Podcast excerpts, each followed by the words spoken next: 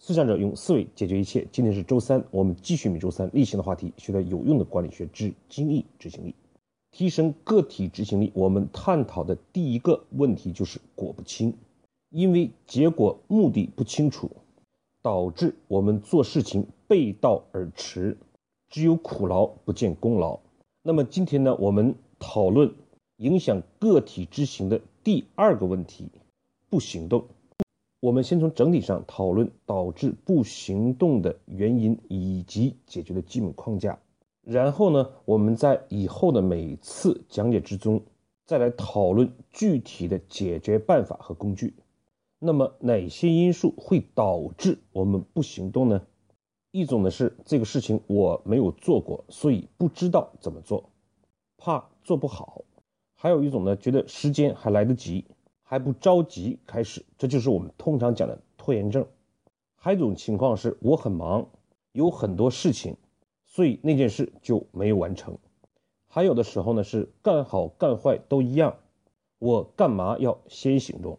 更有的时候是我想先行动，但是别的部门配合不够，所以导致我无法行动。事实上，刚才我们所列举的。通常我们认为导致不行动的因素，事实上可以归结为两类，一种是畏难，畏呢就是畏惧的畏，难是困难的难，就是对一些自己从没有干过的事情，怕干不好，觉得困难，所以导致不行动。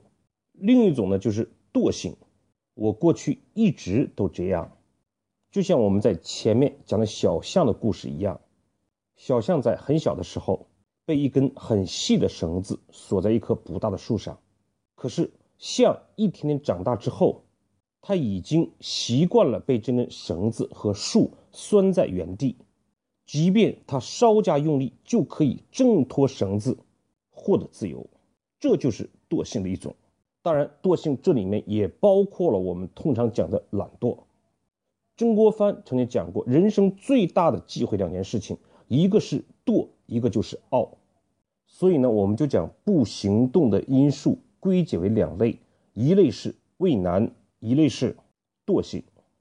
就比如刚才我们讲的这个事情，我没有做过，怕做不好，所以呢，我就不行动。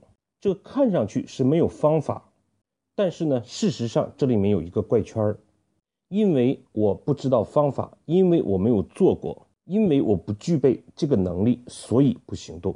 但是反过来讲，我们哪一个能力不是只有在做过之后才会获得？没做过就不可能有能力。按自己的能量、能力来衡量自己可以做的事情，这就像削竹试履一样，没有搞清楚主次，方法是可以在行动中获得的。没有方法，我们有没有行动去请教别人？有没有行动去查阅知识？现在的信息是如此的发达，知识和方法的获得并不是一件很难的事情，难的是我们的心态，难的是我们因为畏难所以放弃行动。所以呢，事实上，虽然个体执行力我们是从果不清讲起，这可能会给大家一种误解。当我们得到任何一个指令的时候，定义清结果，搞清方法，我们才行动。而事实上，我们得到的任何指令，第一步都是行动。没有行动，我们哪里可以搞清楚结果、目的、做事情的方法呢？就像我们前面讲过，明确结果的程序三点一线，第一步就是跟发出指令的人。或者需求的部门确认结果，这不就是一种行动吗？但是很多人会担心不好去打扰别人，怕确认结果被认为自己什么都不懂，这就是典型的畏难。那么对于惰性和畏难，我们怎么去解决呢？解决惰性的办法有两个，一个是加大诱惑，一个是恐惧。曾经呢有一个笑话。一个人请求教练教他如何可以跑得更快。教练的训练方法非常简单，说：“你看见没有？前面那位时尚漂亮的女士，如果你追上她，她就可以嫁给你。”过了一会儿，来了一位女士，也跟这个教练讲说，用什么方法可以让我追上前面那个天杀的男人？他是我的老公。教练指了指后面的一个笼子，里面关了一只老虎。教练说，一会儿这只老虎就会破笼而出，看一看它能不能追上你。这个笑话呢，说明一个什么道理呢？我们自身能力大小，跑得快不快，往往并不取决于我们自己，而取决于我们去追上一个什么东西，或者被一个什么东西追上。美女的诱惑可以让我们跑得更快，行动力更强，而老虎带给我们的恐惧感会进一步加强我们的行动力。那么，我们用什么东西来起到诱惑的作用呢？如果我们做的每一件工作、每一个事情，都跟我们心中的期望、跟我们的梦想有关，那么你就会发现，他的行动力就会成倍的增加。为什么在企业里面，往往企业家的行动力是最强的？因为他的每件事情、每一个工作，都与他的梦想、期望有关。所以在这方面呢，我们在后面会讲到，我们要建立个人的损益表。将自己能力的提升、自己的行动力与梦想与期望进行挂钩。而如何增加恐惧呢？事实上，每个人最珍贵又最不珍惜的就是我们的时间。我们会介绍一种工具，叫人生阅历。我们假设一个人可以活到七十岁，那么呢，我们就可以用七十乘以十二，一共八百四十个小格格表示我们的人生岁月。而对于一个四十岁的人，对号就已经打满了代表他人生岁月的表格里面的绝大部分，这会给我们一个什么样的压力呢？我们每一个月打对号的时候，都会明显的看到这一个月的逝去，时间已经不多了。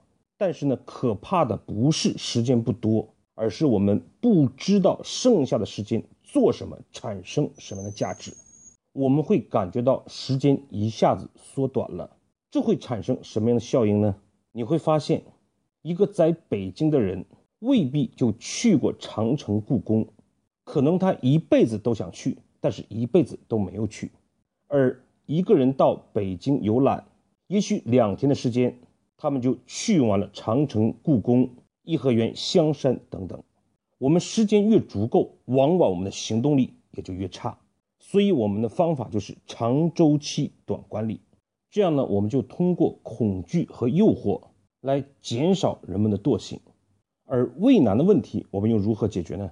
其实任何难的事情里面都会有一些容易做的部分，而往往我们会发现，当我们开始行动去做容易的事情的时候，那些困难的、不容易解决的，随着我们能力的增长。对事情的熟悉也就变得不困难，可以解决了。就像在很早以前，电脑还不是很普及的时候，很多企业老总呢跟我交流的时候，就特别怕用计算机，这就是畏难。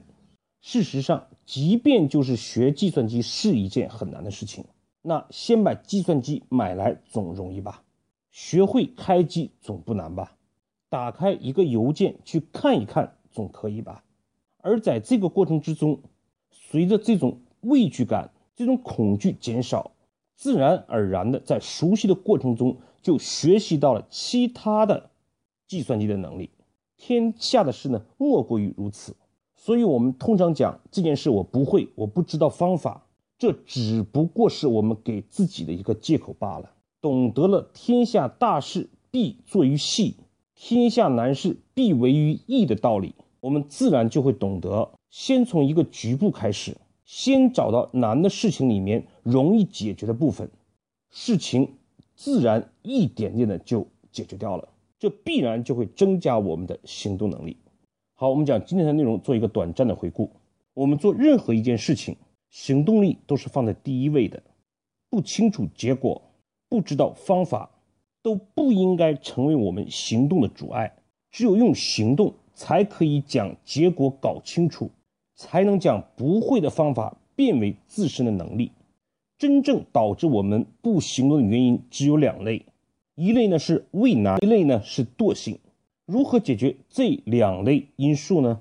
畏难呢，我们就用美女加老虎；诱惑加恐惧，通过我们自身内在的建立动力、压力，或者外在的动力、压力，让我们加速行动。